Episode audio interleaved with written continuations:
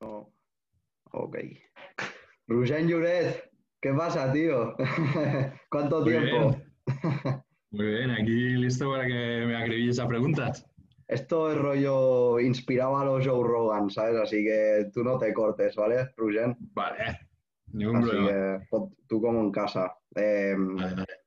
Cuando he dicho cuánto tiempo, digo, hostia, ¿cuánto tiempo? Porque estás así, eh, bajo el radar, ¿sabes? Y, hostia, e- era, era un podcast que tenía ganas de hacer, ¿sabes? No solamente porque, porque eres uno de los mayores nombres que ha pasado por la academia más histórica de, de Jiu-Jitsu de aquí de España, ¿sabes? Y encima yo ahora también estar ahí entrenando, pues me motiva aún más, ¿sabes? Tenerte, porque tú también has pasado por ahí. Tú, Tito y muchísima gente más en su día.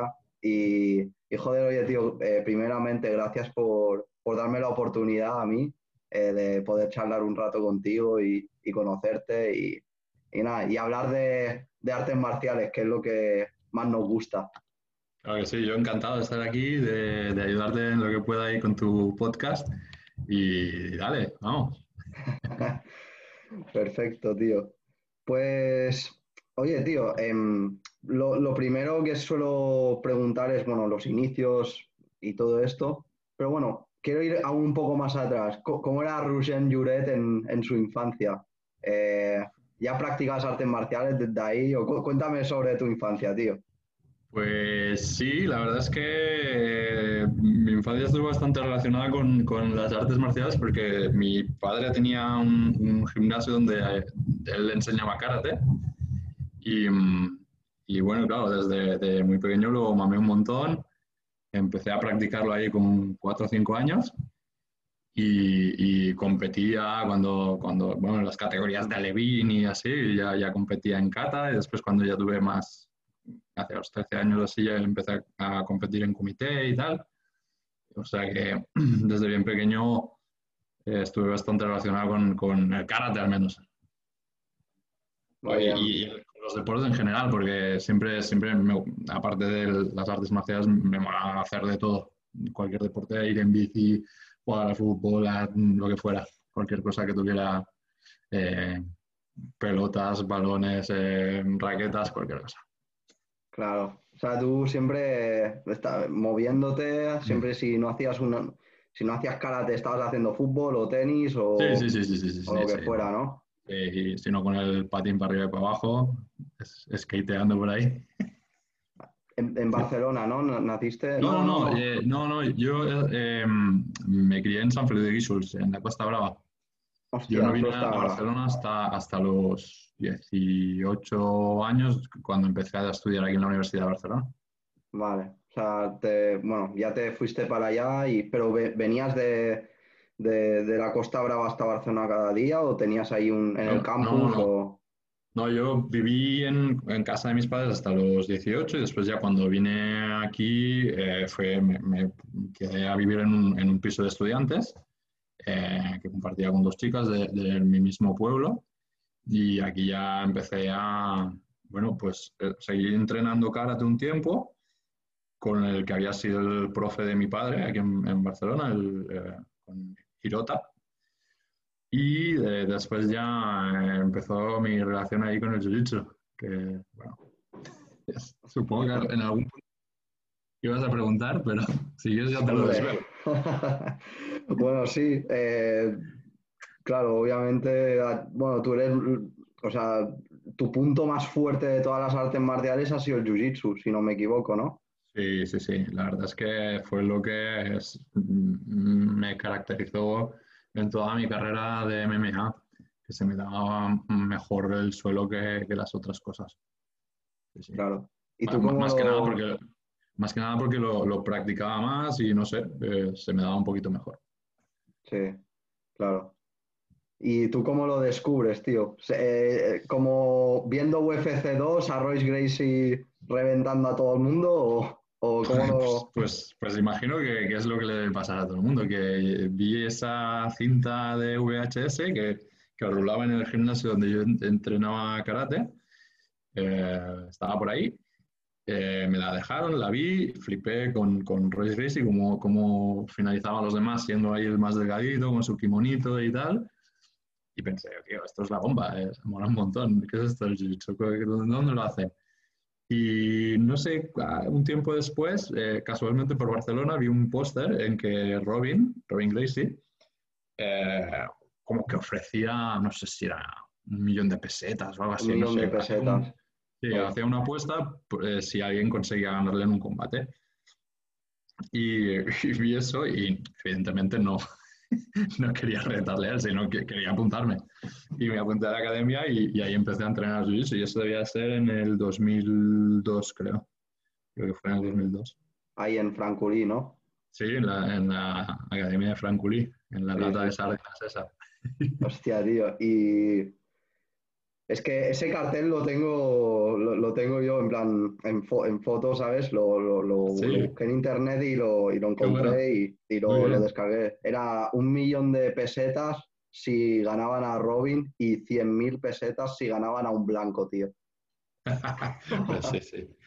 Sí, sí. Eh, era un buen reclamo, la verdad. Era un buen reclamo. O sea, eh, quisieras retarle o no, eh, pensaba, ostras, estos van en serio y, y confían en su método, ¿no? Y, y, bueno, eso mm, yo ya, ya venía bastante convencido por lo que había visto en, en el UFC, ¿sabes? En, la- en las cintitas de VHS. Pero bueno, viendo ese cartel dije, ostras, pues seguro que tengo que probarlo. Y ahí me presenté, hablé con Robin y le dije, tío, yo quiero competir, esto creo que se me va a dar bien. Robin me miró con cara de, bueno, sí, tranquilo, chaval, que ya veremos. Pero sí, sí, desde ahí ya yo, yo estaba convencido en que quería, que quería mm, competir y ganar cosas y después hacer MMA y tal. Y bueno, pues ahí empecé con, el- con el jiu-jitsu. ¿Y tu primera clase, tío, ahí, la, la recuerdas bien o qué? Eh, fue una clase como de prueba que, que hice eh, y era, era sin kimono eh, y fue como una especie de entreno libre. Y recuerdo que, que, eh, uno de los combates me tocó con, con Jesús Espelta, Sí, eh, Jesús. Jesús Espelta, cinturón negro de Ryan Gracie. Ah, y bueno, claro, el, el chaval eh, iba a tope. Y, y recuerdo que casi me arranca el brazo en, en una llave, en una palanca de brazo, en una llave de brazo. Casi me lo arranca. Y digo, pero ¿qué saco? ¿Qué brazo de chaval? Pero dije, "Hostia, tengo que volver. Tengo que aprender cómo, cómo lo hacen ellos y, y seguir aquí dándole. Hostia. Y ahí, recuerdo esa primera clase. No, no recuerdo con quién más luché ese primer día, pero de Jesús, claro, me acuerdo un montón. Sé que, que sin kimono, que a mí se, se me caían los pantalones, porque debía llevar unos pantalones de, de no sé qué, de saber de qué deporte. Si los iba perdiendo, los tenía que ir subiendo cada vez. Bastante, bastante show. Sí, sí. Hostia, es que, eh, bueno, yo, claro, yo los vídeos y tal que he visto tuyos y en la Gracie eran ya los de Horacio, pero en Francolí tú estabas, bueno, con Nacho Izquierdo, eh, con, Sí, bueno, sí. Jesús, el Arnau, el pinche. Llegaste Sí, yo la verdad es que sí, no sé si ahora es, igual, supongo que sí, había como un horario de tarde y un horario de mediodía, y yo solía ir más al mediodía. Y ahí eh, siempre, yo, la gente que más luchaba eran, eran eh, José Pellegrín, Sí, ¿lo conoces? me suena. No, Sí. no lo conozco, Sí. pero Luego un cinturón negro buenísimo, también se le dieron el cinturón negro el mismo día que, que a mí. Eh, Víctor Mora, ¿sabes? Eh, Sí, taxista, Víctor, sí. el taxista, Pues, eh, ese sí eh, que lo pues sí, conozco. Eh, también le dieron el cinturón negro el mismo día. Pues con Jesús, que a veces entrenan al mediodía. Eh, con Joan Brochado. Con, con Ed evidentemente. Ah, pues toda esa gente fueron la- la- con Nemanja, Nemanja Misic. De man. Sí, también lo Eh, conozco. Sí, pues, pues todos fueron los con los que luché más y, y que me dieron, me, me hicieron aprender y llegar a donde llegué. Hostia. Sí, sí. Y, y cómo era, cómo era ahí el ambiente, porque siempre me, me decían que era- erais ahí guerreros, ¿sabes? Y, y hostia, era, me recuerda porque yo he hablado con gente de la Renzo en Nueva York y también, ¿sabes? Venían gente a retaros y todo y, y Bueno, más pare- era parecido, ¿no? La, la, verdad es que yo ya pillé una etapa menos salvaje eh, que lo que tú cuentas. Pero he oído historias de que, de que era muy, bestia. Eh, claro, cuando yo llegué, por ejemplo, Edu y Edu y Jesús, Joan y todos estos ya eran, ya eran cinturones azul con, con bastantes grados, creo.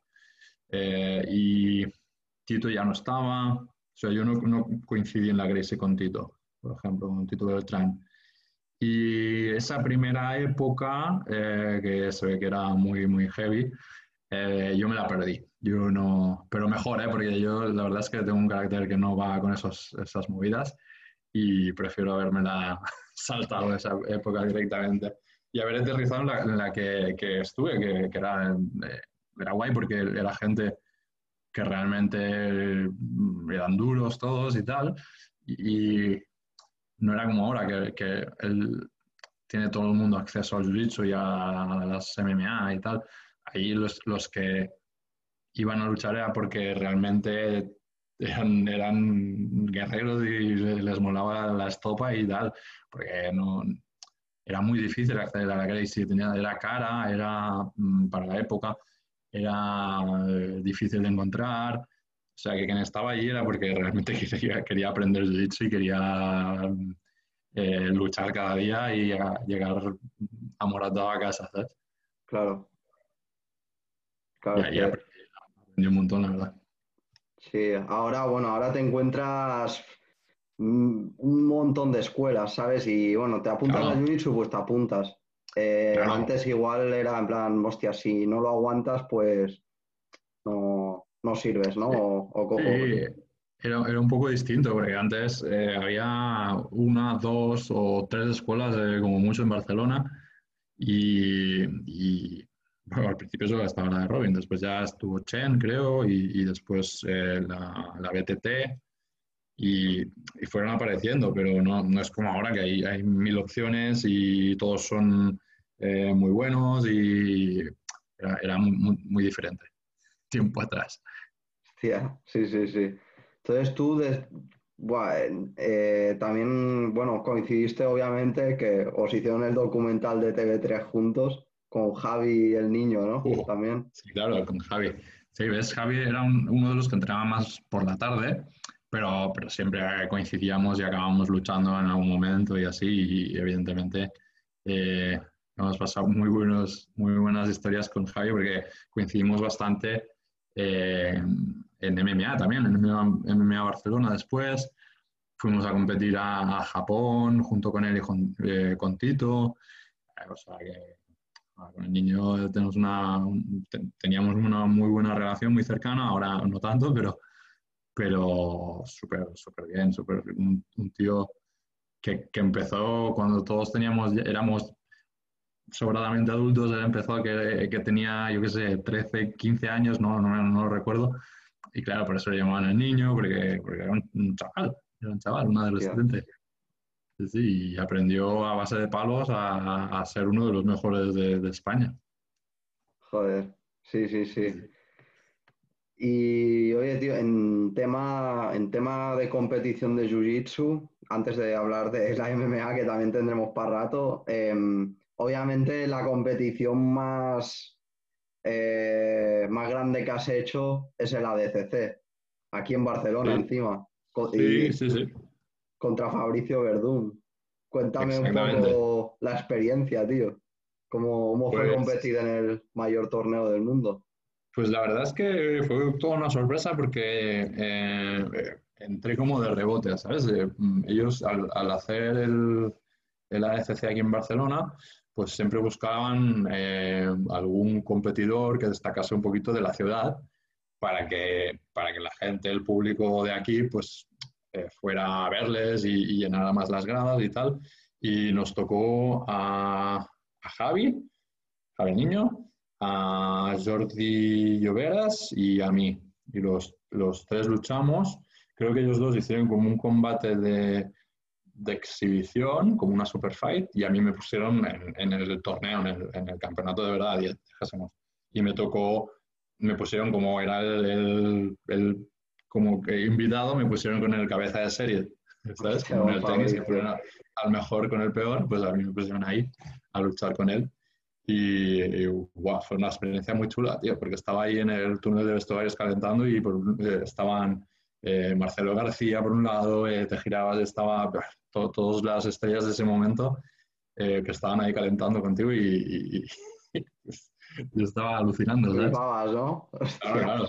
Sí, sí, estaban todos, estaban todos, todos los mejores estaban ahí metidos y calentando a tu lado y a punto de salir, nerviosos como tú. Una experiencia muy, muy chula. Y además poder luchar aquí con, con la gente de casa, los, los, compis que me vinieron a, a ver, eh, la familia y tal. Fue una experiencia brutal. Claro. Sí, Hostia. Sí, sí, sí. además, además tuvimos la suerte que, que, nos hicieron el reportaje este TV3, que, que estaba muy chulo. Nos siguieron ahí durante una semanita antes del torneo y en el calentamiento, en la inscripción, tal, y, y grabaron todo el combate y, se, se, dio en TV3, en, en, el Entre Líneas, en el programa este que hacían. Y aún, aún se puede encontrar en YouTube. Sí, en YouTube. ya, ya, me lo he visto como. Ya me lo he visto varias veces, eh, tío, porque, me mola. Se lo enseño a colegas míos para que así se, se, animen y se apunten y tal. Y les enseño siempre tu documental. qué guay, qué guay. mira, aquí, lo ves, aquí al menos hay algo, o sea, para que sepáis que han hecho un documental de, de Jiu-Jitsu aquí, ¿sabes? exacto, exacto.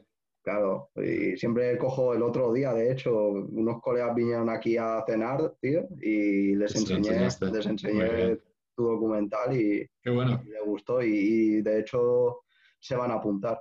Qué bueno. Sí, sí, sí, ahora cuando pase todo esto. Si sirve para, para, que se apunten, muy bien, tío. me alegro mucho. Exacto. No, eh, cuanto más mejor, tío, claro. Claro, claro.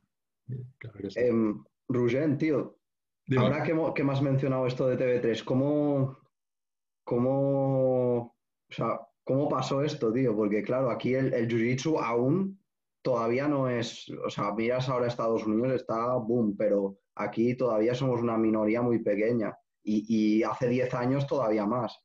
Pero ¿cómo, cómo, sí, cómo os, se conectaron con vosotros? Mira, fue, fue un poco así de, de casualidad porque eh, yo trabajaba en ese momento, trabajaba en el, en el DIR Diagonal, haciendo de entrenador personal y de monitor de sala. Sí, también sale.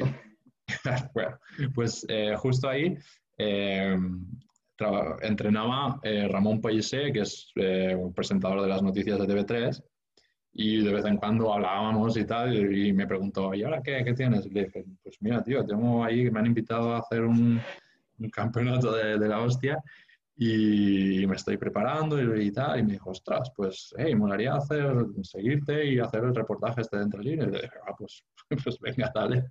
Y que surgió de ahí, surgió de ahí, de una charla ahí en el, en el DIR por una mañana, hablando con Ramón Pellicer, eh, y de ahí, de ahí salió. Hostia, qué guapo, tú. Sí, sí. Y también, bueno, dabas clases ahí en el, en, en, en el AM, no, en el AMA eh, Mataró, ¿no era Mataró? No, ese, es de Iván, Iván Puchfeld, eh, mi compi también, un saludo aquí desde, desde aquí para él. Eh, no, yo, yo di clases primero en Tarrasa, durante bastante tiempo, en un gimnasio que se llama Shen Dragon, y después en, en Atlas Mataró. Atlas, vale, vale. Me he confundido el nombre, tío. Sí, eran como la competencia de ellos, pero que, bueno, que es bueno. amigos. y, vale, ahí, pues, eh, primero en Tarrasa fue, fue muy guay, porque empecé a dar clases cuando era morado, me, me las ofreció Robin. Me dijo, me han llamado eh, para que buscan a alguien que dé clases de Jiu-Jitsu porque están interesados. Y yo dije, bueno, pues venga, dale. A pesar de que tenía que ir con, con, mi, con mi scooter a, a Tarrasa dos días a la semana, pues mira, empecé dando clases ahí y, muy guay porque, porque aprendí un montón de jiu-jitsu, ¿sabes? Que no solo recibiendo clases, sino enseñando se aprende un montón. Eh, estuve durante bastantes años ahí, después dar en Mataró y después ya me vine aquí a Barcelona y, sigo dando clases de, ahora de MMA y grappling. Ostras. Y no, es que mucho, o sea, mucho ya me lo han dicho, enseñar, eh, o sea, también se aprende un montón. pero Sí, sí. no acabo de entender qué es lo que, qué es lo que te da, ¿sabes? Eh, ¿qué, qué- es ese plus que te da? Eh, Es tan sencillo como que cuando tú tienes que explicar una técnica, te preparas una clase, tienes que prestar muchísima atención a, a todos los pasos de- para, para explicar una técnica. Imagínate que, que explicas una kimura, eh, pues tienes que, que saber desgranarla en, en todas las, las partes que la forman, en- eh, te tienes que fijar en todos los detalles que, que, que, bueno, pues eso, que la, que la conforman para saber explicarlo. Y, y esa, es- esas técnicas se te van quedando ahí arriba y hace que, sea, que, que- que lo tengas tú, a la hora de ejecutarlo, lo tengas más claro en tu cabeza. Pues básicamente es eso, que es tan, tan eh, bien explicado en tu cabeza que cuando tú luchas, pues eh, está más presente ahí. ¿Me entiendes? sí, vale, te ayuda vale. y, y- y te fijas mucho más en, en, en cómo se lucha, en la estrategia de cómo luchar, porque tú estás, estás, ves un montón de combates cuando, cuando haces clase, ves a un montón de gente luchando, te fijas qué, qué es lo que sucede constantemente y eso se te va quedando, se te va quedando y cuando tú luchas, pues mm, piensas, ostras, es- he visto, eh, no me ha pasado a mí, pero esa- he visto esa situación justo hace un rato en el combate que estaban haciendo mis alumnos ahí. Hostia, pues a lo mejor también me sirve a- en, en esta lucha y lo pruebas. Y son cosas que te- se te van quedando ahí en el cerebro y que puedes ir aplicando en, en tu, propio, en tu propia forma de luchar. Vale, Básicamente es eso. Vale, no es vale, que te vale. superpoderes, simplemente es que sabes las técnicas más claras y, te has fijado mucho más en, cómo funciona el dicho. ¿Sabes? Si yo voy a, clase, eh, es como, imagínate que tú vas al, al cole o al instituto. Pues cuando vas al cole, pues escuchas, pero a veces eh, unos días escuchas más porque te interesa más, pero otro día una técnica que no te interesa tanto o el día que tocan mates, pues no escuchas tanto. Cuando te toca a ti dar la clase de mates o la clase de no sé qué o la clase de no sé cuántos, pues te lo tienes que saber, te- te- tienes que saber bien la lección claro. para, para explicarla. Y eso es, eso es lo que pasa, que te sabes bien la- todas las lecciones, todas las técnicas y, y se- y hace que, que tu arsenal sea más amplio y, y que tengas más recursos a la hora de luchar. Básicamente es eso. Vale, vale, vale, vale. Me- ha quedado, me ha, me ha quedado clarísimo, tío, ahora. Pues eso, Pero sí, sí, no, eh, totalmente de acuerdo. Em, claro. También eh, es algo que también dijiste en, en- en- en el documental, de hecho, eh, ¿Ah, sí? que también ves, ves los alumnos, bueno, el- que ves los alumnos, ¿sabes? Eh, las técnicas que hacen, ¿sabes? Y, ¿sabes? Ves lo que, lo que pueden mejorar, ¿sabes? Y Claro, ves los errores claro. que haces. Entonces eso también te beneficia bastante. Claro, claro. Sí, sí. Está bien, me, me gusta que tiempo atrás dijera lo mismo que digo ahora. O sea, soy coherente. No, he- no he dicho nada, lo contrario, menos mal. Pues, oye, bueno, en esa época de la DCC, em, también, eh, ah, bueno, ro- eh, hay fotos de por ahí que estaba Kron con vosotros entrenando. Sí, sí, sí. Ah, para preparar el DCC vino, vino Kron, eh, Kron Gracie a entrenar a, a- a la Gracie Barcelona. No sé, vino unos cuantos días y, y estuvo haci- con- haciendo combate con nosotros.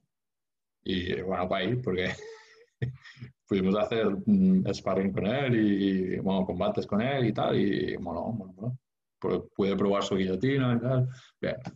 Sí, ¿no? Este, Es que mm, el otro día, bueno, estaba hablando con Javi y le pregunté, oye, ¿qué, qué tal, qué tal la preparación de la DCC con Kron y tal? Me dice, sí, sí, después de la clase siempre empezábamos a rodar con él y tal, y, y hostia, no, no, una pasada, ¿sabes? Claro, claro. Es que sí, yo a Kron lo conocí en noviembre pasado en Ámsterdam, que vino a hacer un seminario después de su Ah, combate contra Cap Swanson y... Y bueno, ahora ya está bastante más cambiado, ¿sabes? Pero, Sí, pero bueno, eh, joder, vosotros lo pillasteis ahí cuando hacías solamente Jiu-Jitsu, todavía no habías sí. pasado a MMA y, y era obviamente más joven. Incluso el, el grappling creo que era como raro para él y todo en esa época, ¿sabes? Porque él era como kimono, kimono, kimono. y empezaba ahí a hacer sus pinitos en, en grappling, pero no era, no era su elemento. Sí, sí, sí, sí. Eh, ahora, ¿tú, ¿tú, sigues el jiu-jitsu así, en plan noticias por la tele? Bueno, por la tele no, porque no hay, pero, pero flow grappling, todo eso. Eh, no sigo mucho el, el jiu-jitsu de kimono, no, no, lo estoy siguiendo demasiado. Eh, porque ahora estoy dando, me estoy enfocando más en las clases de, de grappling y de, de MMA y, y, me estoy como, estoy aprendiendo un montón de, de, técnica de grappling, de MMA y tal, pero, o sea, que si, si hay algún combate y tal, lo veo, pero no sigo quiénes son los campeones ni del último mundial y tal, no, no los tengo muy, no los sigo demasiado. Vale, vale. Entonces, bueno, a Gordon, Ryan, toda esa gente sí, los... Claro, esto bueno. sí que los conozco porque, porque sigo la ECC, los, los, sigo, miro un montón de combates sin kimono y tal, eso sí, pero, pero eh, como los campeones de solo kimono, solo kimono, ya me pierdo un poquito. Vale. Me pierdo un poquito. O sea, estás pero no es que no me guste, ¿eh? es, es no básicamente porque estoy más centrado en, en el grappling en, y en MMA que no, que no por, por las clases que doy, ¿eh? más que Vale, nada. vale, vale. Sí, me...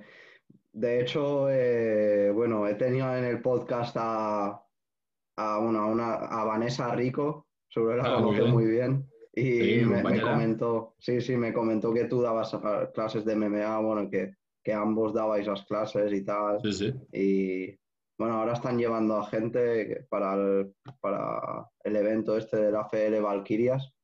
Sí.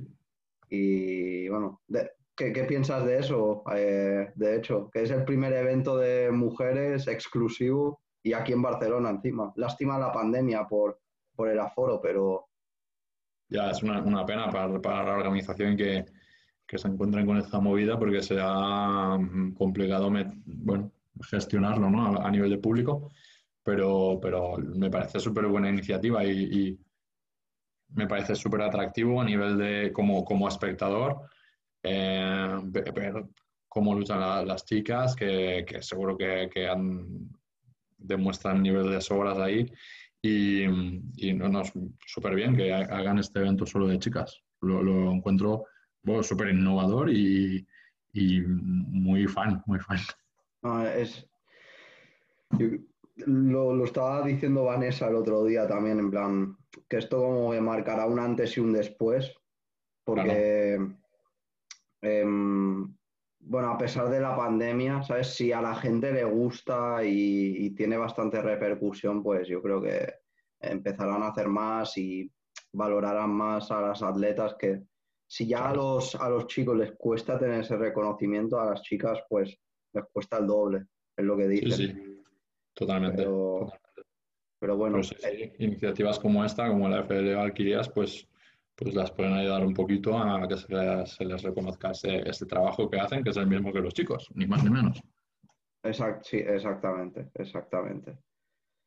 Em, bueno, ahora que hemos mencionado ya la MMA, cuéntame, eh, vamos a hablar ya de, de- de tu época, porque eh, hablando Vale. con Ray me dijo que todavía una época, bueno, en la época así de la DCC, que estabas aquí en España imparable.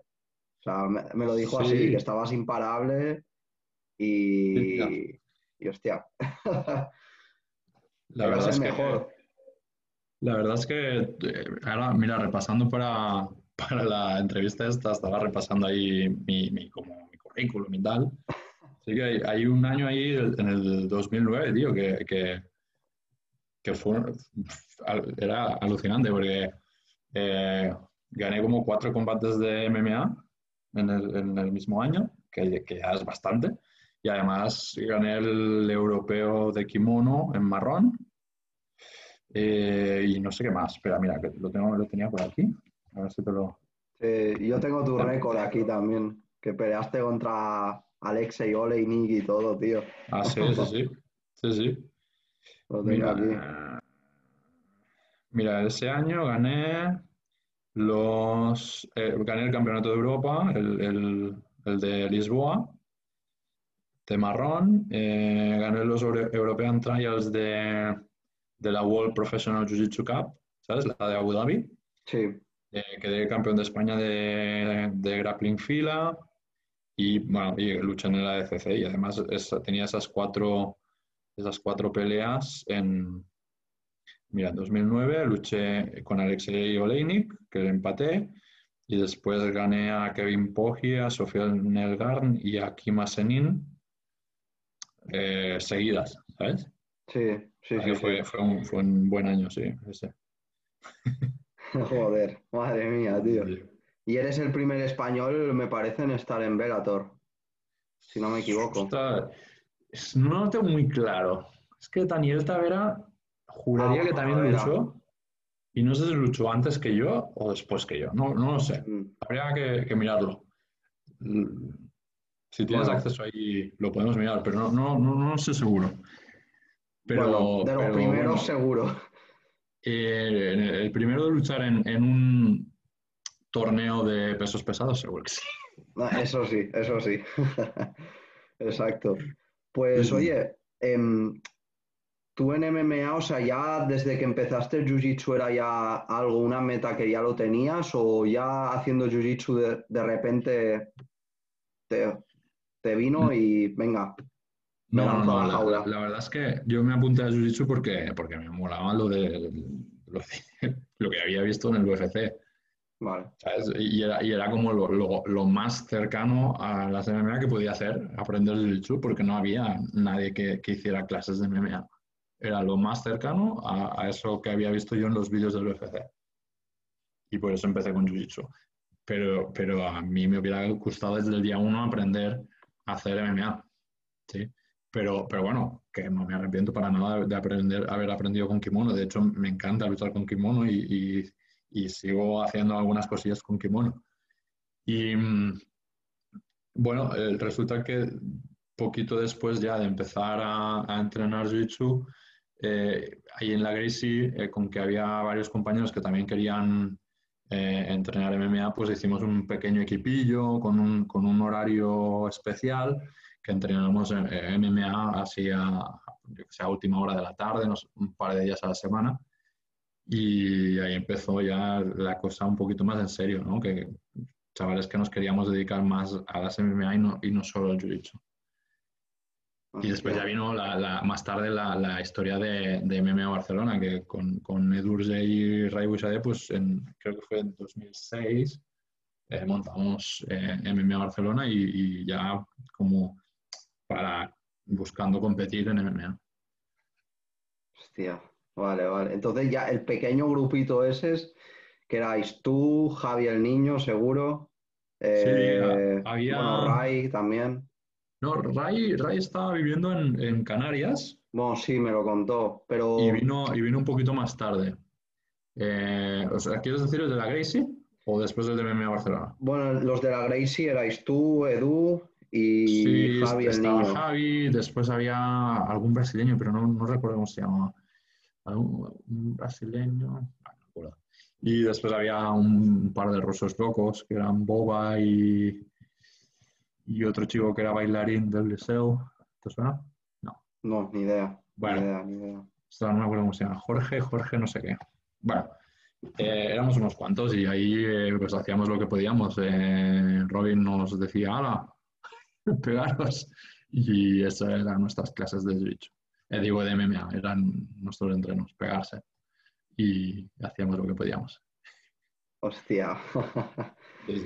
Y entonces luego, bueno, os juntasteis ya con Ray y, bueno, y decid, bueno, en 2006 decidisteis también montar el MMA Barcelona Team. Y cuéntame, porque, o sea, hubo una época también que os llegasteis a juntar es que se lo, bueno, se lo mencioné a Ray también el otro día. Estabais tú, eh, bueno, Ray, eh, Titín. Sí, sí, Titín, estaba Jan Cabral. Jan Cabral. David Aranda, estaba, bueno, no sé. El Dream Team, ¿no? Sí, sí, fue, hubo una época que era, que era, era como un zoo, aquella, estaban todos, todos los animales estaban ahí metidos.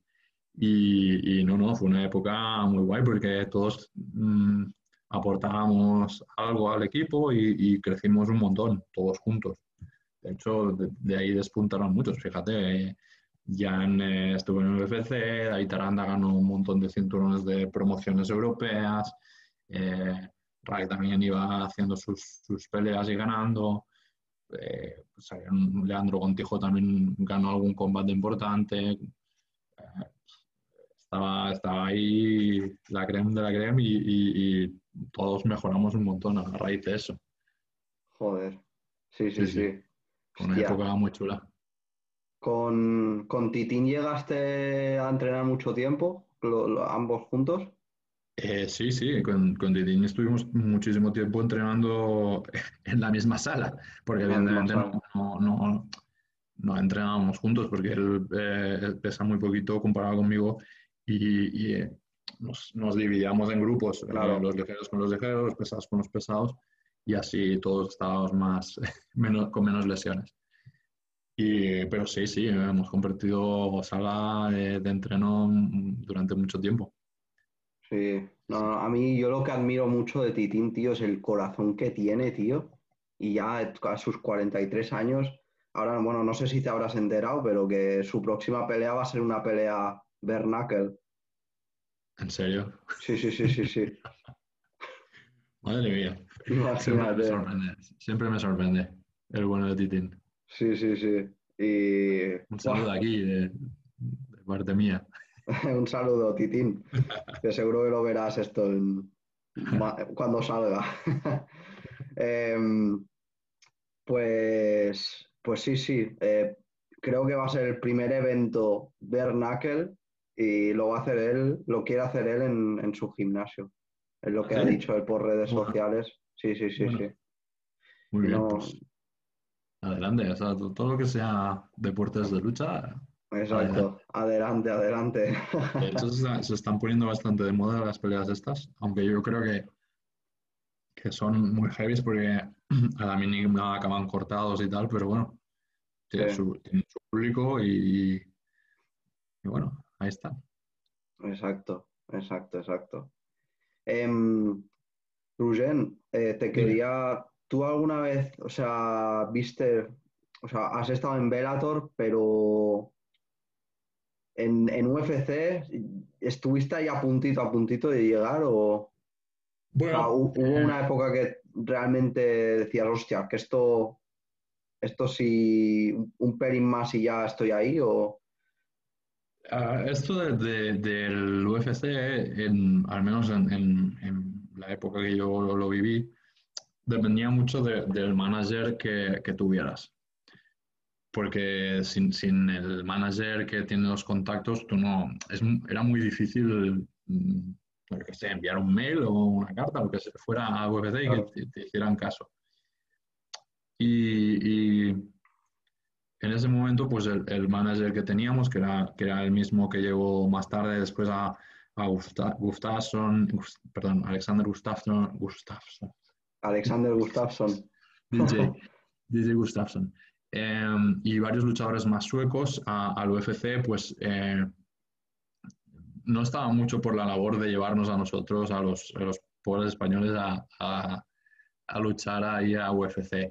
No sé si lo intentó mucho, si pasaba de nosotros, pero, pero eh, no, no, no, se dio la, la ocasión.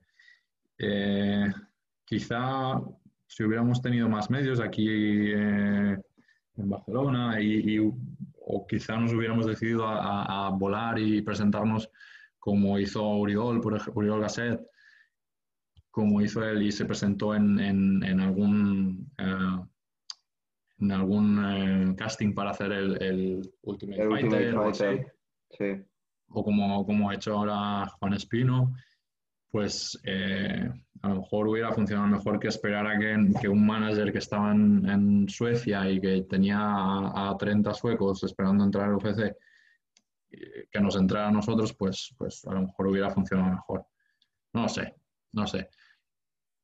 Es una de las cosas que cuando miro hacia atrás pienso, ostras, me hubiera gustado eh, al menos hacer un combate. Hubiera ganado, hubiera perdido, pero al menos haber luchado en, la mejor liga del mundo. Y es una de las cosas que, que, que echo de menos en, en, en mi haber, en mi, en mi currículum, podríamos decir. Claro. Bueno, ya pero está, está complicado. Has peleado contra gente top, tío. O sea, Oleinik, y has, em- Sí, bueno, sí, has sí. empa- empataste con él. Sí, No es lo que dice Tapology, ¿eh? ¿No? Sí, sí, sí. Exacto, fue un empate, sí, sí. Un empate. Como, y ese está en- ha, ha estado en UFC, no sé si está todavía, pero Sí, está todavía, está todavía, ahí todavía. dando guerra y, y ganando peleas, o sea que, que- que, eh, el nivel estaba, el nivel estaba. De hecho, eh, las derrotas que tengo en, en mi, en mi récord de MMA son con gente que, que había luchado en, en UFC o que, que más tarde lucharían en UFC. Porque Sí. el nivel era ese, ¿me entiendes? No, no estábamos muy lejos.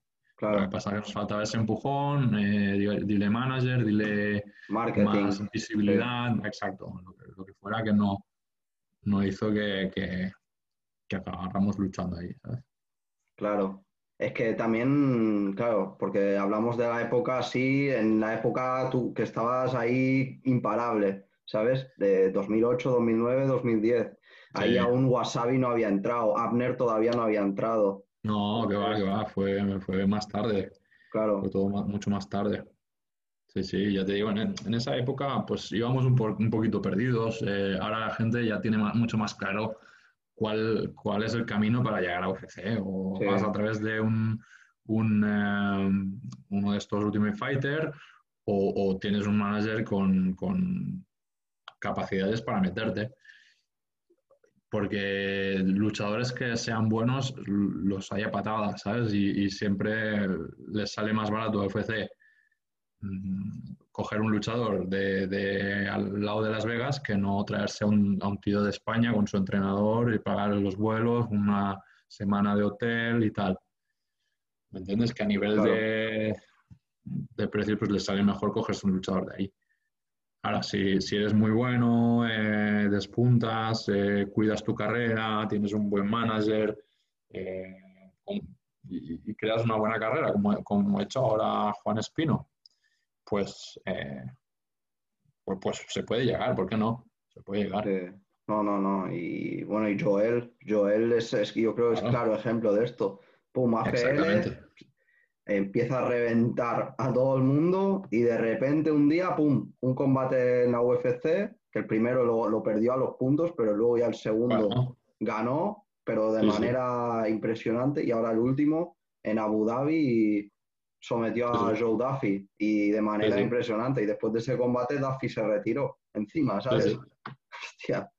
Claro. bueno, ya lo dice su apodo, ese es un fenómeno.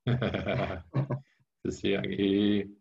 Ahora, ahora, la verdad es que hay una, una buena tirada de luchadores ahí que están, que están en, el top. Tiene, tienes a Juan Espino, que viene de ganar ahí en Abu Dhabi Sí. eh, pues en, en tres minutos, ¿Qué te que- el combate? a una pasada. O sea, Sí, ¿no? eh, Dominación de principio a fin. Sí, sí, solo que, que se sienta un poquito más cómodo eh, arriba, todo lo otro, eh, en, en todo lo otro los pueden matar a todos los de su categoría.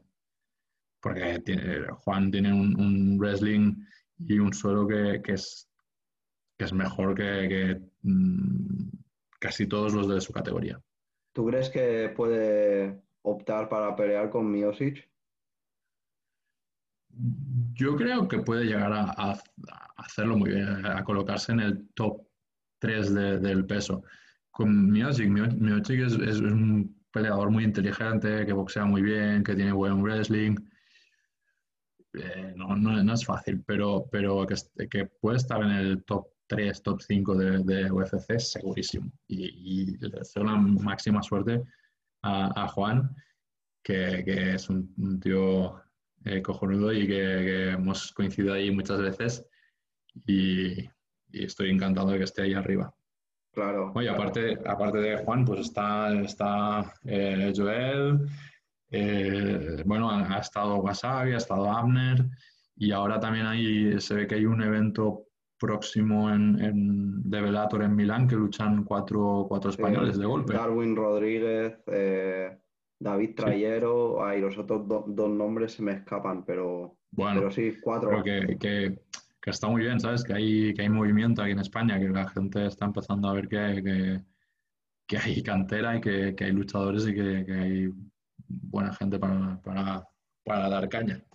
Exacto. No, y además, bueno, tenemos a que a pesar de, haber, de no haber nacido aquí, que bueno, tiene la nacionalidad española, eh, Juan Archuleta, que quedó campeón hace poco, ¿sabes? Pero bueno, oye, representa a España, que a pesar de no haber nacido aquí y tal, pero bueno, oye, al menos no, nos, da, nos da un nombre. No es lo mismo, obviamente, pero, pero, pero bueno. Que, de hecho, narré su, su, último combate en, en GolTV y eh, estuvo muy divertido. Porque el, chaval está a muerte con España, pero tiene un pequeño lío ahí de histórico que, no Hostia. Y empieza a hablar de los conquistadores y, que, no sé, tiene una movida muy, muy heavy en la cabeza. Pero está bien, está bien. A, a tope con Archuleta. Exacto, exacto, a tope. Oye, mira, mientras lleve la bandera ahí por alto, mejor, tío exacto, exacto. Eh, ahora volviendo al trota, tío, eh, lo que más. Es que yo lo llamo el trota, tío. Eh, ya, ya desde toda la vida, ¿sabes? siempre, me gusta el apodo. Me gusta, me, me, mola más el trota que el guapo, tío. Bueno, claro, tenía que, conseguir un apodo que se entendiera un poquito mejor en, Estados Unidos. Sí. bueno, Em, no, y además, bueno, ahí su cara, ¿sabes? tiene, sí, o sea, le, pega, le pega el, apodo. Le pega, le pega. Em, lo que más me impresiona es de que a pesar de, la edad que tiene, que ya está rozando a los 40, porque en el Ultimate Fighter, o sea, lo llamaron cuando tenía igual 36, 37, por ahí. Y joder, el tío lo gana encima y ahora sigue cuando en verdad UFC ya a partir de los 35 por ahí ya te descarta normalmente. Bueno, pues eh, porque justamente porque consiguió ganar el, el, TUF. Si no hubiera ganado el TUF, pues, pues seguramente no le hubieran llamado o, le hubiera costado mucho más. Pero, pero joder, Juana ha sido muy listo y ha creado una carrera de MMA perfecta para, llegar a lo que él quería, que era el UFC.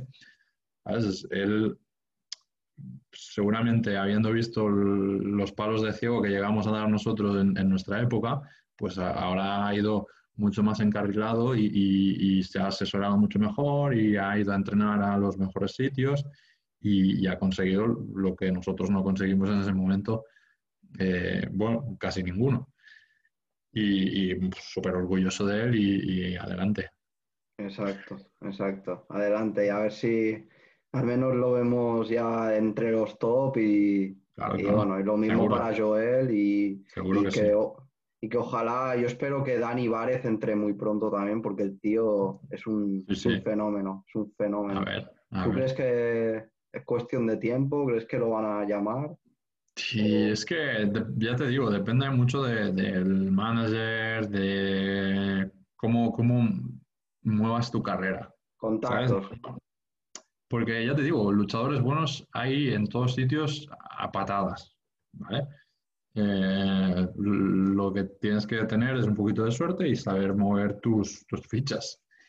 Si es, que no tiene más.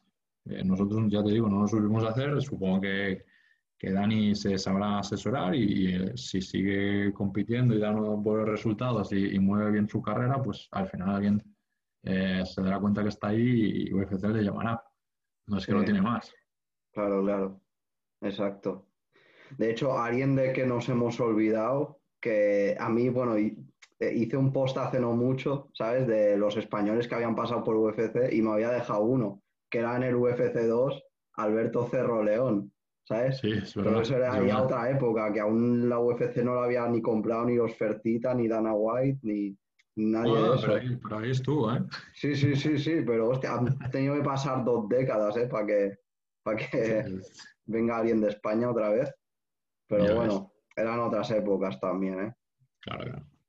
Eh, Rugén, mírate, ahora vamos a volver más a, a ti, ahora que hemos hablado de Vale. UFC y tal, que también está bien, pero a pesar de no haber estado en UFC, tío, has estado en, en ligas top, ¿sabes? Has estado Sí. en, en el M1, ahí Sí. eh, pegándote a saco.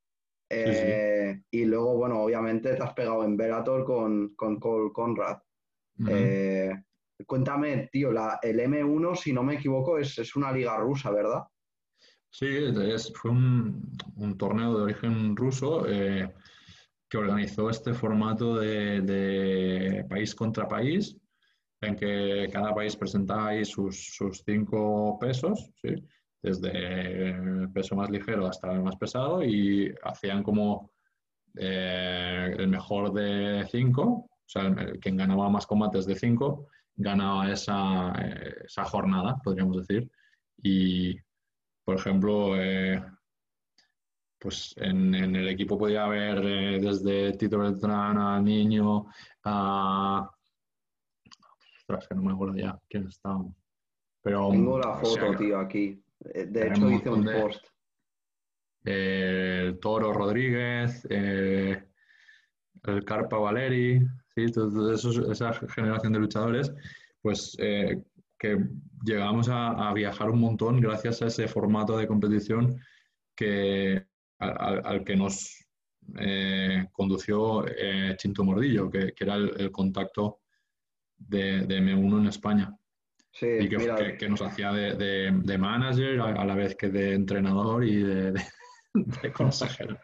tengo la foto aquí, tío, que estáis ahí con la bandera oficial del equipo y Sí. estáis Tito, eh, tú, el niño y luego, Sí. bueno, el toro, eh, Y el y Chinto y Valeri. Car- Carlos Valeri. Sí, exacto. Exacto. Eso fue en, en Y Japón. Kansas. Eh, Sí, a mí me- ah, sí, luchamos contra Japón, exacto, en Kansas luchando contra Japón. sí, Tienes razón. Sí, sí. Es que Que lo también dice después- Tito en, la- en el comentario, dice, ¿sabes dónde es esa foto? M1 Kansas 2008. Sí, sí, sí. Es que después también fuimos a luchar a, a Japón, pero luchamos contra el equipo de Francia, que ahí estaba Titín también. Hostia, Sí, nos pegamos unos, eh. unos buenos viajes, sí, sí. Estuvimos en, en- recuerdo haber luchado en Finlandia, en, en San Petersburgo, en Rusia, eh, ¿qué más? En Kansas City un par de veces, en Japón, en, en Tokio, ¿sabes? Eh, dimos una de vueltas. Fue, fue como la, la época más heavy de viajes que de mi vida. Hostia. No paraba, no paraba Sí, sí, vueltas. sí, sí. Joder, Sí, es sí. que, ¿qué, qué es lo, qué es lo mejor que te llevas, tío, de, de esas épocas? Bueno, pues eso, el, el haber podido viajar por, por todo el mundo, haciendo lo que me gustaba y, y haciéndolo más o menos bien, ¿sabes? Porque en, en M1 eh, salí imbatido, ¿sabes? No, no perdí ningún combate No, y, ninguno. y de, de todo, de todos los viajes esos, pues, pues, ver, imagínate, un chaval de aquí de, de Varna dando vueltas por el mundo pegándose y haciéndolo me- medianamente bien, pues pues súper contento. Ya ves. Bueno, no, medianamente bien. Tío, joder, es que en tu época, yo te lo digo así, de, de verdad, o sea, llegaste a ser el mejor, ¿sabes? Y, y eso tampoco te lo puede quitar Gracias. nadie, en mi opinión. ¿eh? ¿Sabes? Y vienes sí, de la, vienes de la Gracie encima, ¿sabes? Jiu-jitsu puro. Eh, oye, eh, mejor no puede ser. Muchas gracias, Ferran, muchas gracias. De nada, hombre, de nada. Em, tu, tu pelea más dura, tío, ¿cuál dirías que, que fue? De toda tu carrera. Eh, te diría que, que fue la que luché contra Bobby Brens en el Cage Warriors. Eh, más que nada porque hubo ahí un poco de, de tema de mm, previo a la pelea, como que el, el tipo este hizo un poquito de trash talking y tal, que, que en, la- en mi época eh, se llevaba cero. Y a mí mm, no me molaba nada, nada, nada. Y me desconcentró bastante y, adem- y y además acabé perdiendo el combate.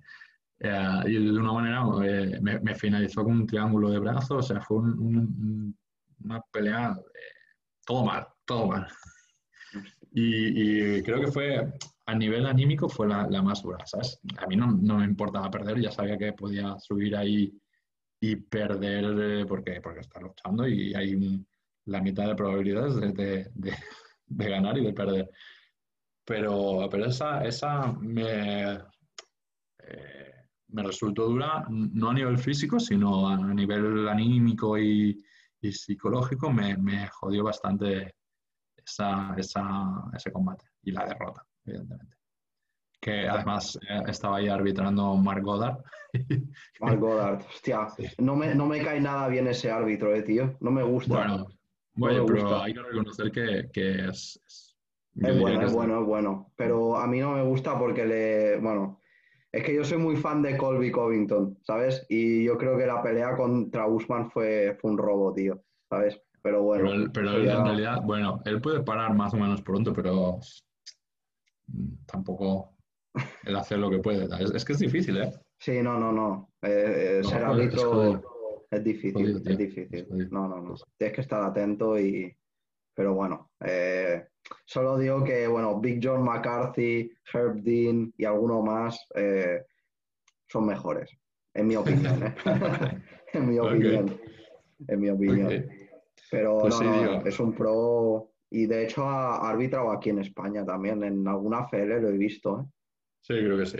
Creo que lo trajeron. Sí, sí, sí. pues sí, esa, em, esa, fue, esa fue la, pelea más jodida, tío.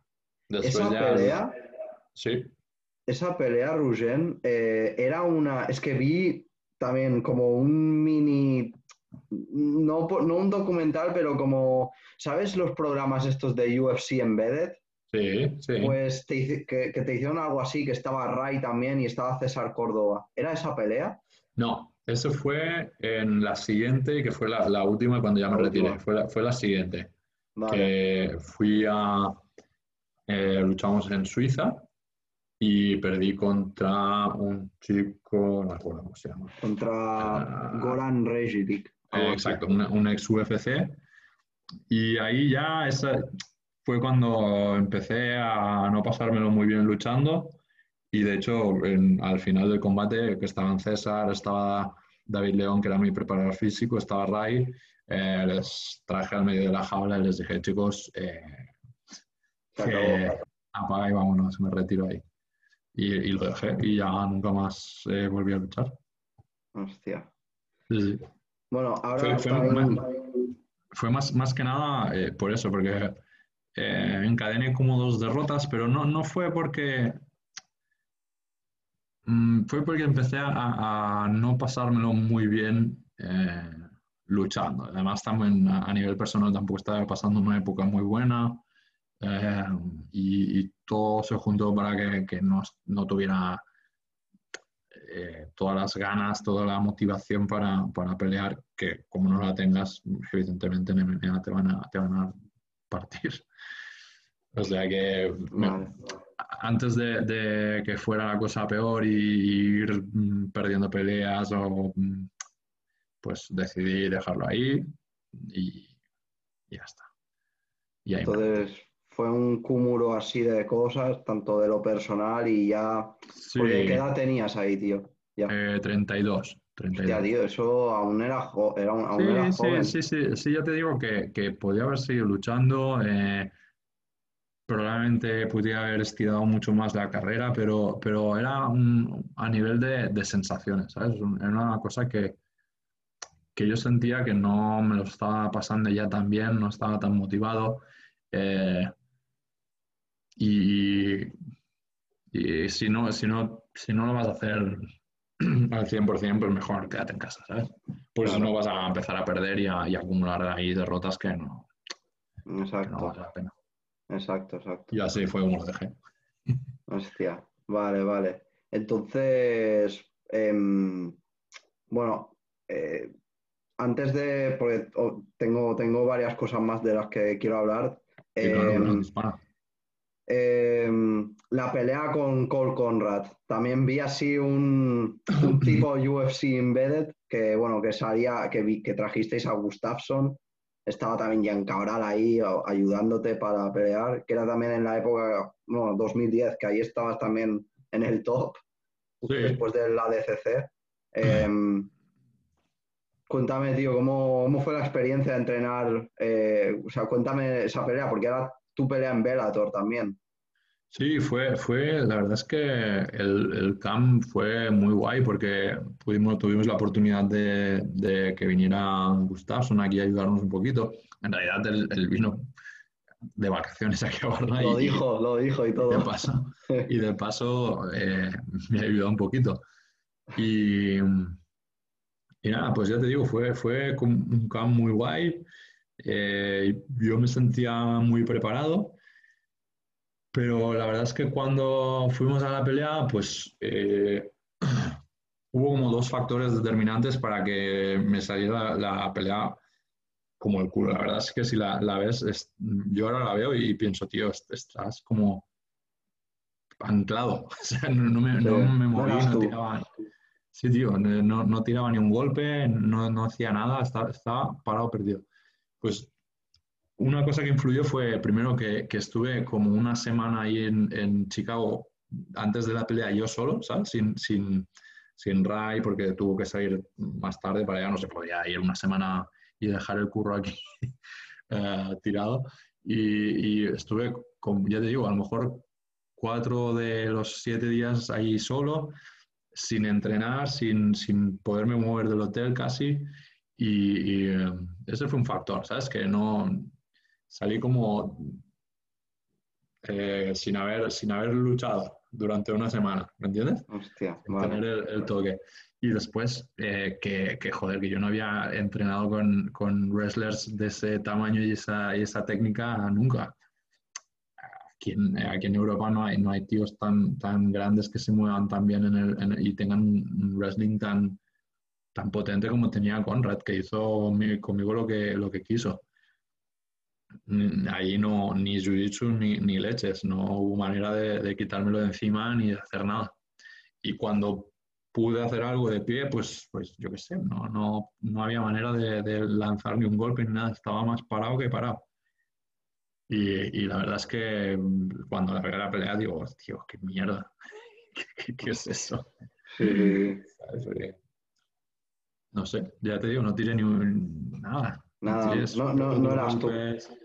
Eh, ya te digo que, que el, payo es buenísimo, pero es que cuando estábamos de pie no, hice nada de lo que podía haber hecho. Y bueno, Fue, una putada porque, porque era como el, el, combate más importante de mi carrera y, y el, el, top, desde fue lo más arriba que, que llegué nunca. Claro. Eh, y tu mejor pelea, tío, o sea, que ah, tu pelea así favorita, tío, de tu, de tu carrera, ¿cuál, ¿cuál me dirías que es? Yo creo que fue la del KSW, cuando luché contra Karol Vedor en, en Varsovia. Eh, porque allí eh, creían que, o sea, lo que estaban intentando los, los del torneo era, era eh, conseguir que Carlos Bedorf fuera el, rey del peso pesado. O sea, le estaban poniendo combatitos para, para hacerlo crecer y, que, y, darle el cinturón. Y, y, me pusieron a mí y le salió mal la jugada porque, porque claro, yo, yo en, esa época justo llegué de entrenar en, en Estados Unidos, estuve ahí unos meses en, en Las Vegas, en String Couture, entrenando ahí con todos los tops y aprendí un montón, eh, progresé un montón y justo poco después fue el combate este. Y la verdad es que había un ambientazo brutal, eh, había más de, de 5.000 personas en el, en, el, en el pabellón que había, habían vendido las entradas hacía ya meses, había un montón de pay-per-view, o sea que, que me hicieron infinidad de entrevistas antes, después, o sea, fue un eventazo y, y, la pelea salió súper bien, quedó súper espectacular y aunque no, no le pude finalizar porque el tío es muy bueno, eh, le gané los puntos y, y, fue creo que mi, mi pelea más, más guay, sí, sí, de la que estoy más orgulloso. Sí, sí, sí, joder. Yo me vi una pelea tuya. Eh que estaba en tu esquina Robin, Ray y, y, y alguna más. Que era, era, quizá Almogavers esa. Puede ser, sí, sí. Aquí todo el que quería podía estar en mi esquina. Estaba, a veces estaba Jesús, que siempre se metía, aparecía en cualquier esquina, Jesús Espelta, aunque no le, no, le hubieras puesto, él, aparecía. Eh, de repente, ¡pum! Sí, exacto, salía su cabeza por ahí entre las cuerdas. Y estaba, pues, eh, Robin, porque era mi profe de Jiu-Jitsu, y, Ray, porque era con quien entrenaba MMA. Vale. Y a veces también estaba Jan, o, ¿sabes? Los que tenían ganas se ponían ahí en la esquina y, yo intentaba escuchar a todos. Exacto. No, no, bueno. tenías, tenías buena gente. Eh, sí, claro, tío. estaba rodeado de buena gente en la esquina, así sí, pero fíjate, un, detalle importante es que, que joder, nosotros ahí como en, en MMA Barcelona no teníamos un, entrenador como tal, ¿sabes? Era, éramos... O juntabais, ¿no? Exacto, éramos, éramos luchadores que hacíamos lo que podíamos, pero no teníamos un entrenador porque no, había entrenadores todavía de eso, no había, no había pasado una generación como para que hubiera entrenadores. eran luchadores que, que yo me ponía en la esquina de Ray, Ray se ponía en mi esquina, eh, después nos poníamos en la de Titín, y después en la de Jan, Jan se ponía en la mía, Jesús estaba por ahí, y, iba así, ¿sabes? No, no había un, un, entrenador como, como tal. Y, no sé. No, es, eso es lo que más mérito tiene de, de, este equipo, del MMA Barcelona Team. Que ya se lo dije a Ray, o sea, yo creo que ese equipo históricamente es de los, de los más históricos o el más histórico, ¿sabes? De aquí de España, ¿sabes? Em, Claro. De hecho, de hecho venía, venía a entrenar mucha gente de fuera porque, porque les, les atraía ese enjambre de, de buenos luchadores que teníamos ahí montados.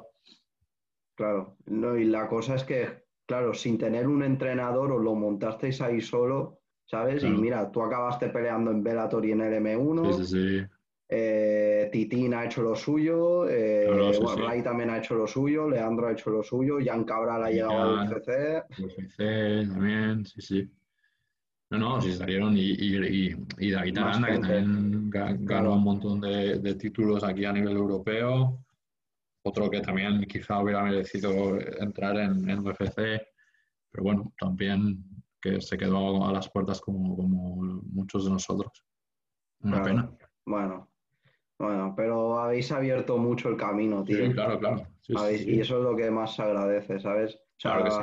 Y tú sobre todo, en, o sea, en el Jiu-Jitsu, ¿sabes? Y en, y, en, y en MMA, en esas dos cosas, pero en el Jiu-Jitsu ya, ¿sabes? Eh, coño, ya el hecho de estar en UFC, en UFC, perdón, en el ADCC y joder, ¿sabes? Venir de la Grace y, tal, digo, eso, es brutal, tío, es brutal. Gracias, tío. Nada, tío. Eh, pues oye, te, cambiando de tema ahora un poco, ahora me han dicho que estás bueno, antes, de pasar al CrossFit, te quería hablar del CrossFit porque me ha dicho Vanessa también que está mucho con el CrossFit y tal. Vale. Eh, pero antes, eh, eres comentarista con Ray en el Gol, en el Gol TV. ¿Cómo, ¿Cómo, te vino eso, tío? Pues mira, te eh, llamaron o...? Sí, de hecho, se ve que, que les propusieron retransmitir UFC y otros, y otros torneos a, a y claro, tuvieron que espabilarse a buscar eh, como a los especialistas que, que, hablaran a nivel técnico de lo que estaba pasando en la pantalla, porque ellos lo que tienen son como buenos narradores, ¿sabes? Eh, pero que te pueden hacer eh, UFC como que te pueden hacer un partido de béisbol, ¿entiendes? Claro. Y necesitaban a su lado a alguien que les, que les explicara un poquito qué estaba pasando en la pantalla. Y nada, pues nos cogieron a, a Abner, em, a Ray, a ¿quién más? Duncan, ¿no? También. Ah, está, está Duncan, pero Duncan es como narrador también. Eh, pero, ¿qué pasa? Que Duncan eh, entrena Jiu-Jitsu y sabe un poquito más, ¿sabes? Tenía, más conocimiento. Eh, y Vanessa que está haciendo algunos combates cuando son por el título femenino. También, la, también la llaman. Y nada, pues pues súper bien. Eh, la verdad es que mola un montón, porque eh, imagínate que me, me pagan para, para hablar de lo que me mola eh, viendo los UFC ahí en, en, directo casi, ¿sabes? Claro. La bomba, me encanta. Ahora, ¿cómo está el tema? Porque con todo esto del COVID y eso, ¿estáis, ¿estáis grabando ya programas o tenéis planeado grabar eh, más horas de la UFC? O... las retransmisiones siguen igual, lo que pasa es que estamos ahí separados con una mampara, con el, con el, comentarista de al lado. pero la hora del UFC, no sé, está un poquito parado. No, no sé qué planes tienen para el programa pero la verdad es que estaba funcionando súper bien y, quedaba súper profesional. la, verdad es que alucinaba cómo, cómo quedaba en pantalla y cómo lo guapo que se, que, que se veía, ¿sabes? Estaba guay, que, estaba guay. Que, se hablaba, que se hablaba ahí de MMA en, en, una tele nacional, ¿sabes? Que, la, la, veía todo esto. Sí, no, no, no. No sé. No sé, no sé si lo volverán a hacer o no. Dime. Eso ha sido un gran paso también, el hecho de que se empiece a retransmitir MMA por la tele. Claro, claro. Ya eso es eh, poco a poco. Yo creo que aún los pay-per-views y eso sería una ruina aquí, pero porque aquí la mentalidad que es en plan, hostia, pásame entradas, no sé qué. Eh, también lo hablaba con Ray, ¿sabes? Todavía no está, pero, pero bueno, ya el hecho de que ya estén en canales como Gol ya, ya, es un gran paso.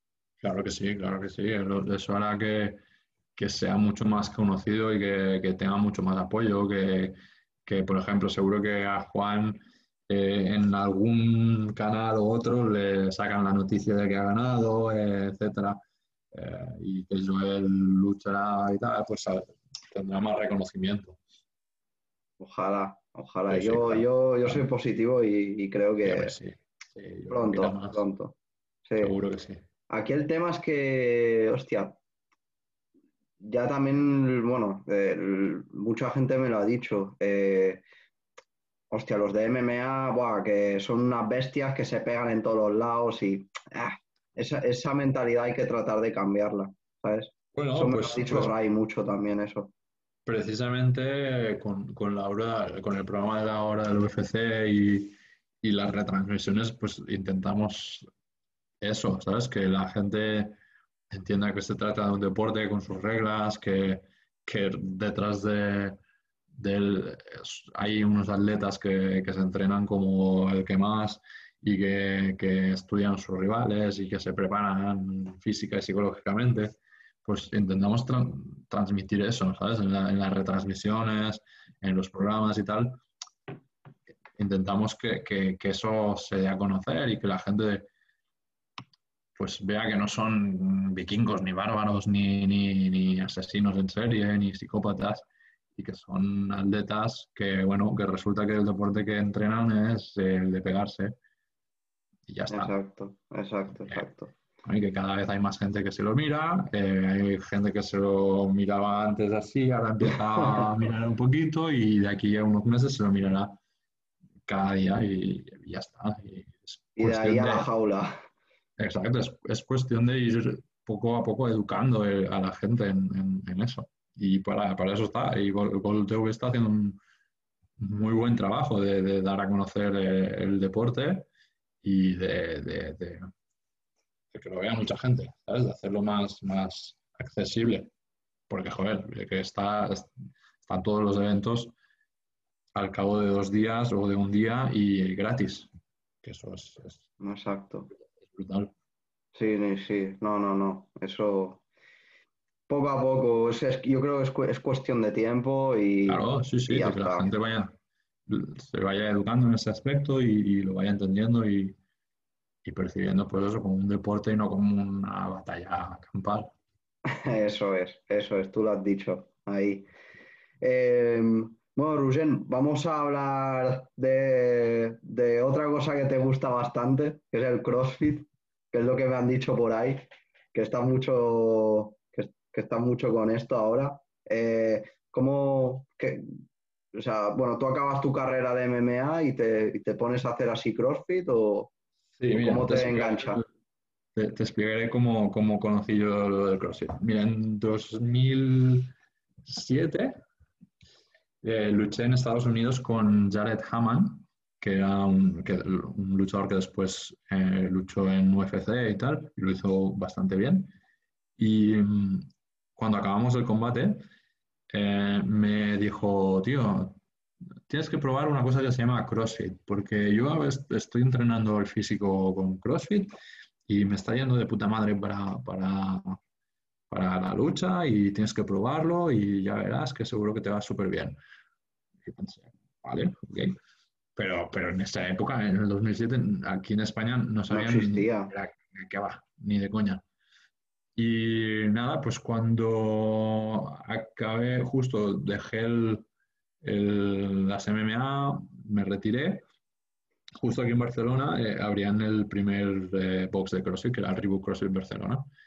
Y em, nada, pues dije, hostia, pues mira, de puta madre, ahora que he dejado, exacto, ahora que he dejado de, de, competir en MMA, pues voy a probar un poquito el, el CrossFit y a ver, a ver qué tal. Y la verdad es que me, que me enganchó bastante y desde entonces que, que sigo entrenando. Y, y, al cabo de un tiempo eh, acabé currando en, en, en, ese mismo box y ahora tiene varias, varios centros en, en Barcelona y estoy currando de entrenador ahí en, en, uno de ellos, que está en Las Cors, en el barrio de Las Cors. Y esa es mi relación con el CrossFit. Ostras. ¿Y qué para un peleador, o sea, tanto de Jiu-Jitsu o de, o, de, o de MMA, eh, o sea, eh, ¿crees que el CrossFit es mejor que hacer pesas así normal o, o es solamente una variación? O, o sea... eh... Mira, yo una de las cosas que creo que podía haber mejorado en mi preparación física es el haber añadido los movimientos o los levantamientos olímpicos y los movimientos básicos de fuerza como el peso muerto, eh, la, banca, sí. la, la, arrancada, etc. Lo que nosotros hacíamos como preparación física cuando entrenábamos en MMA Barcelona, pues eran como... Eh, culturismo eh, apañado hacia las MMA, ¿me entiendes? Vale. Era, era como una variación de, lo, que se lo que se conocía en los gimnasios, eh, como movimientos de culturismo, pero eh, un poco aplicados a, la lucha. Pero no había esa cultura de, de, la, de trabajar el squat, o sea, la sentadilla, del peso muerto, de los preses etc. Y eso lo trajo un poquito el, el CrossFit, ¿sí? ese trabajo de fuerza más general, eh, bien estructurado, etc. Eh, tú me preguntas si, si, es bueno entrenar CrossFit para las artes marciales. Pues sí y no.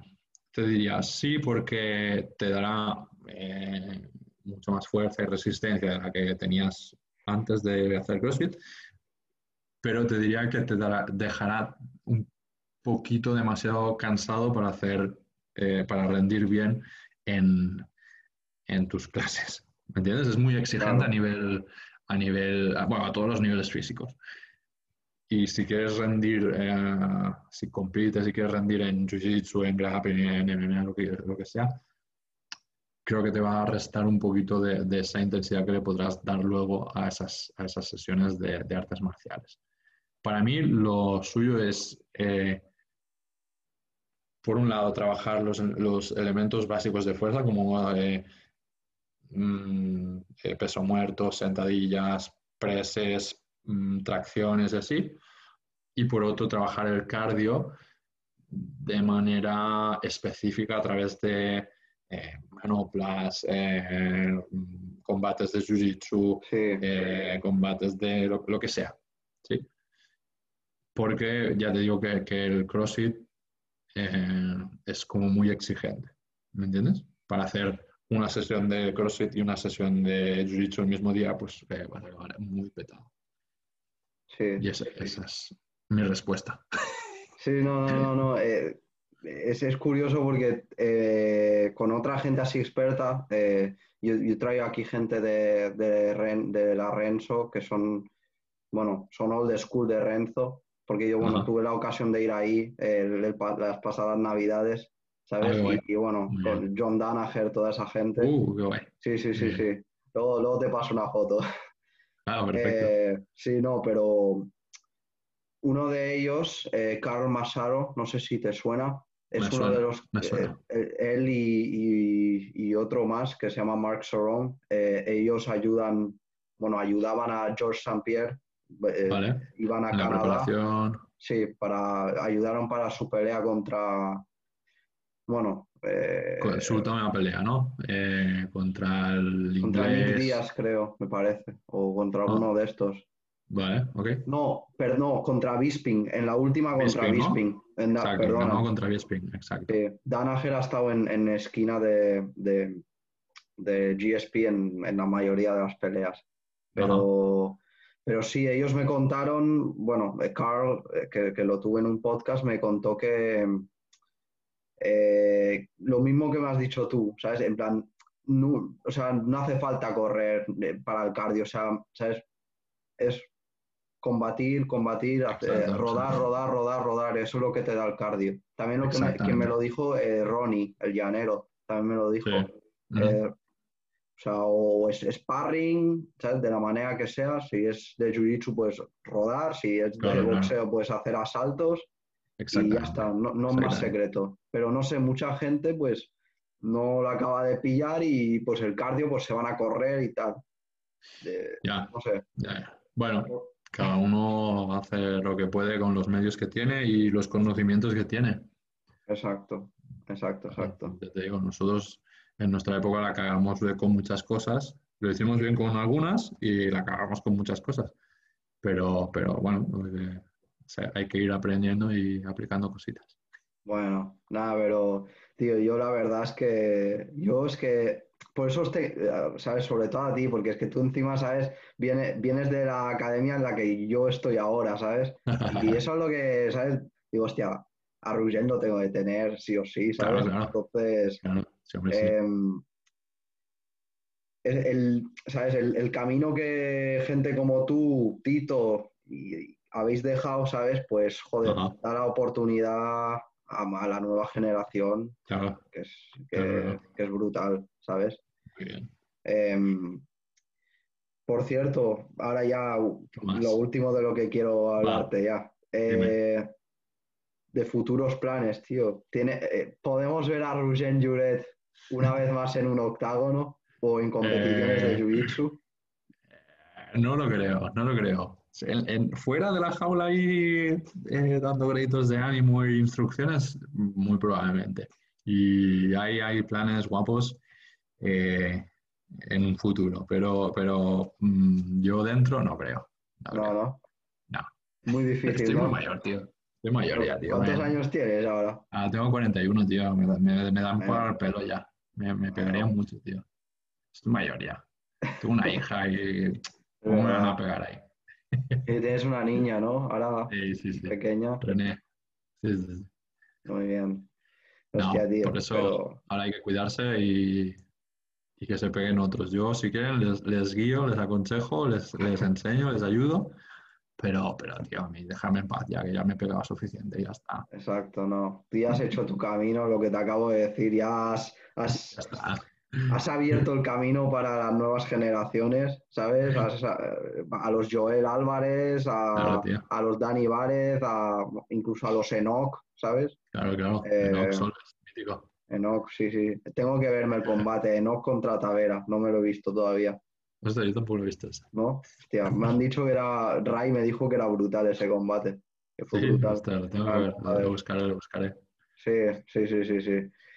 Eh, pero bueno, de hecho, Ray me había mencionado que le gustaría, o sea, le hice la misma pregunta, ¿sabes? Eh, y me dijo que, bueno, igual si hay una liga así de veteranos, pues quizás. ¿Tú te animarías a esa liga de veteranos o qué? Ah, tío, tendrían que pagar muy bien, ¿eh? Para que me da un poco de pereza, pero sí, yo qué sé, a lo mejor sí, si hay una liguita ahí de veteranos, reto a Ray Bushade a un combate.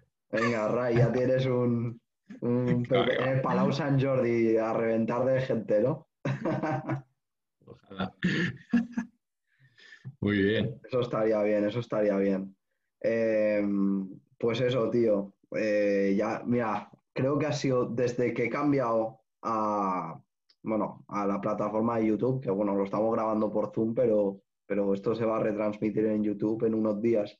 Em, es el podcast más largo que he tenido, ¿eh? Muy bien, me alegra. Y me mola, me mola. Qué bien, qué bien, qué bien. Pues, Rugén, tío, eh, otra vez te doy las gracias por, la, por el tiempo que, bueno, tienes tus cosas, tienes tu familia, tu hija, eh, que, bueno, ser padre también tienes, te- te- tienes que poner mucho tiempo también. Sí, sí. Eh, pero yo te agradezco, tío, que, bueno, que le des a- la, la oportunidad a mí, un chaval de 22 años, que te, que te, que te haga un podcast, que, Claro, tío. que, eh, poder charlar, que hace ya tiempo que no, que no hacías un podcast así. Eh, y nada, tío, la verdad es que estoy muy agradecido y, y, oye, me encantaría volverte a invitar en un futuro, tío, para seguir Claro que sí. charlando, porque Siempre aquí, sí. bueno, tema que surja, tema de lo que hablamos, así que no hay Perfecto. ningún problema. Muy bien, muchas gracias a ti por, por el trabajo que estás haciendo ahí desde, desde tu canal y nada, que sigas invitando ahí a gente guay a, a tu podcast y que tengas mucho éxito y, y de caña con el jiu-jitsu también. Exacto, ¿Vale? sí, sí. Ahora con la pandemia, poco difícil, Bueno. pero no, no, le, le Bueno. seguimos dando caña, tío, y Remontaremos. exactamente, exactamente. Eso siempre hay que levantarse. Te caes 13 veces, pues te levantas 14. Eso, esa es la mentalidad. Lo más importante es la mente. Pues oye, Rugén, tío, me- algún día también me encantaría conocerte en persona, tío. Y, De hecho. y no sé, bueno, ahora que estás en el X-Fit, Sí, También, exacto. Doy ¿no? clases ahí de grappling y MMA. Cuando quieras pasarte, te Bueno. puedes pasar. Estás más que invitado. Y verás que ahí le estamos dando caña a los instruccionales de Danaher. O sea ¿sí que qué? si quieres aprender ahí, te, Qué te guapo, puedes tú. pasar cuando quieras. ¿vale? Ahí está, bueno, eh, pues tú, tú das de grappling y de MMA, Sí. ¿verdad? Y de Jiu-Jitsu da Javi, ¿no? Javi. Javi Felipe exactamente, Vale. Exactamente. Y Edu, Edu está, Edu y... Edu se pasa de vez en cuando a entrenar, eh, masacra a todo el mundo y se vuelve a ir. Ah, vale, bueno, vale, vale, vale. Bueno, sí, pues to- tomo, tomo en cuenta tu, tu- Claro, invitación. Eh. Vanessa también me invitó Claro, el tío. otro día y, Pues ya tienes doble invitación. exacto, doble invitación. no, no se puede rechazar esa. La aprecio, tío. ¿Vale? Venga, Pues un abrazo muy fuerte, Rugén, y, igualmente. y nada, tío, cuídate, ¿vale? Nos vemos. Vale, Adiós. Hasta cuídate, otra. tío. Chao.